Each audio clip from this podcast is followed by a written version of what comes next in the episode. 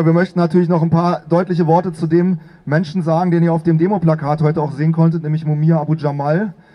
Und warum wir denken, hier zum Beispiel in Berlin diese Unterstützungsarbeit machen zu wollen, warum die uns wichtig ist und warum wir uns freuen, dass ihr uns dabei auch hier heute unterstützt. Als wir angefangen haben, uns für Mumia Abu Jamals Freiheit einzusetzen, da dachten wir, es würde hoffentlich nicht mehr lange dauern. Das ist jetzt viele Jahre her. So lange hatten wir uns den Kampf nicht vorgestellt. Mumia sitzt jetzt seit 34 Jahren im Gefängnis. Fast 29 Jahre davon war er am Todestrakt, bis ein Gericht Ende 2011 das Todesurteil als verfassungswidrig erklärt hat. Das ist ein unglaublicher Sieg und wir verdanken ihn einer weltweiten Bewegung, die so vielfältig und so hartnäckig und so erstaunlich zählebig ist wie der Gefangene selbst. Dazu haben wir auch hier, wir hier beigetragen und wir sind sehr froh darüber. Was wir aber nicht geschafft haben, ist für Gerechtigkeit in diesem Fall zu sorgen. Und gerecht wäre es, Mumia sofort freizulassen. Warum immer wieder Mumia? Warum ausgerechnet er, wo es doch so viele andere Gefangene gibt in den USA? Und was hat das mit uns zu tun?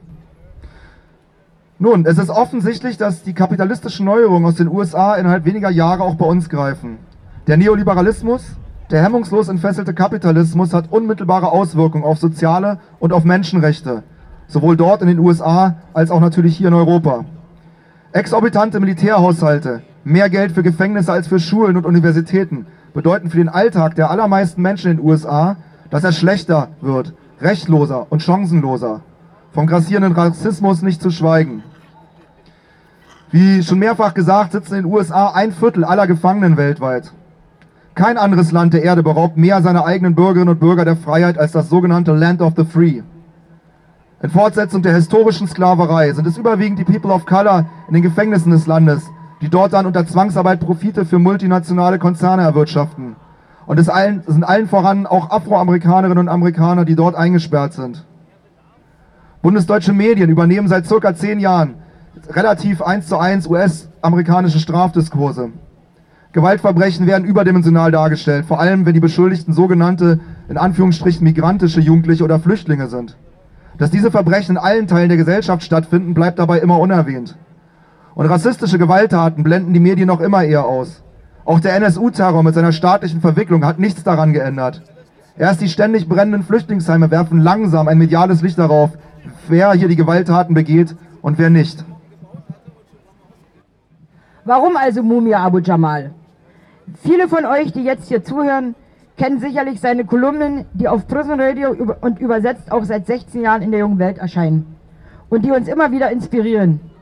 Mumia war der Erste, der aus dem Todestrakt berichtet hat. Das hat ihn weltweit zum Gesicht im Kampf gegen die Todesstrafe in den USA gemacht. Und er war der Erste, der, seine Kolumnen, der in seinen Kolumnen das neoliberale Projekt der Masseninhaftierung und der Gefängnisindustrie mit seiner eigenen Erfahrung verband. Der es deshalb zugespitzter und konkreter erklären kann als viele draußen. Kämpfende Gefangene in den USA, aber auch wir hier draußen brauchen ihn. Mumia ist seit Anfang 2015 sehr schwer krank.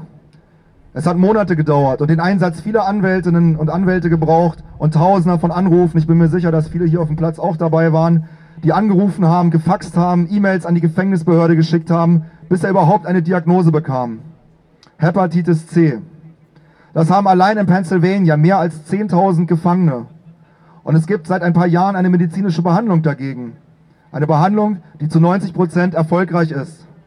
Aber die Gefängnisleitung und die Behörden verweigern dem Gefangenen diese Behandlung, weil sie zu teuer sei. Mumia hat dagegen Klage eingereicht. Außerdem gibt es eine Sammelklage von ca. 1000 weiteren Gefangenen aus dem Bundesstaat äh, Pennsylvania, die Hepatitis C haben.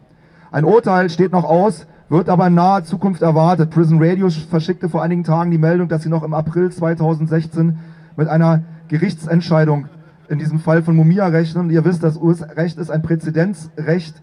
Also der erste Gefangene, die oder der ein Urteil kriegen wird, das wird das Schicksal von allen anderen Gefangenen dort äh, belegen. Ihr könnt, es ist wahrscheinlich ähm, relativ einfach zu verstehen, dass es wie immer ein politisches Verfahren ist. Von der Sachlage her ist der Fall eindeutig, die Gefängnisbehörde ist verpflichtet, den Gefangenen medizinische Hilfe zu leisten.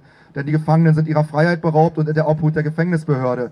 Aber sie machen es nicht. Und die Frage ist, ob sie damit durchkommen oder nicht. Und das ist eine politische Frage, denn ohne massenhafte Proteste, ohne die Einmischung von den Leuten außerhalb der Gefängnisse werden die Gefangenen es nicht schaffen, ihre Grundrechte durchzusetzen. Deswegen wollte ich nochmal an die Postkartenkampagne erinnern, weil die zielt genau darauf ab. Es gibt auch äh, Poster hier, wo ähm, da hinten wird gerade eins hochgehalten, wo das in einer Grafik-Novel sozusagen der ganze Fall mal erklärt ist mit äh, medizinischer Versorgung in US-Knästen.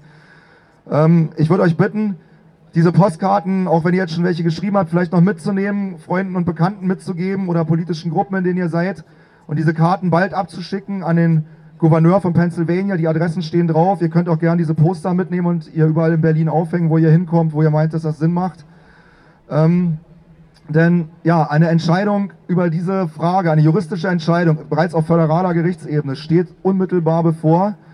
Und es ist ganz klar, es ist ein politisches Verfahren, wie eigentlich sämtliche Gerichtsschritte, die Mumia seit seiner Verhaftung 81 erlebt hat. Es ist immer eine politische Frage, wie stark ist das Interesse von außen, wie viele Menschen ergreifen Partei für Gefangene, die ja von drinnen halt nur beschränkte Möglichkeiten haben, sich zu wehren. Ja, und Mumia schreibt und veröffentlicht, veröffentlicht noch immer. Unter den Gefangenen in den USA gehört er zu den häufig gelesenen Autorinnen. Trotz extremer Haftbedingungen gehört er auch weltweit zu den regelmäßig veröffentlichten, Autoren aus den USA. Trotz Jahrzehnte währender Bedrohung auf sein Leben gibt er nicht auf, Freiheit für viele begreifbar und erstrebenswert zu machen. Das ist auch genau der Grund, warum er immer noch im Gefängnis festgehalten wird. Natur, natürlich ist Mumia nur einer von sehr vielen, die unbedingt freigelassen werden müssen. Also, warum Mumia? Wenn wir ihn befreien, verteidigen wir damit auch unsere Freiheit. Freiheit für Mumia, Freiheit für alle. Du wolltest jetzt nochmal die Titel abmoderieren. Freiheit für alle!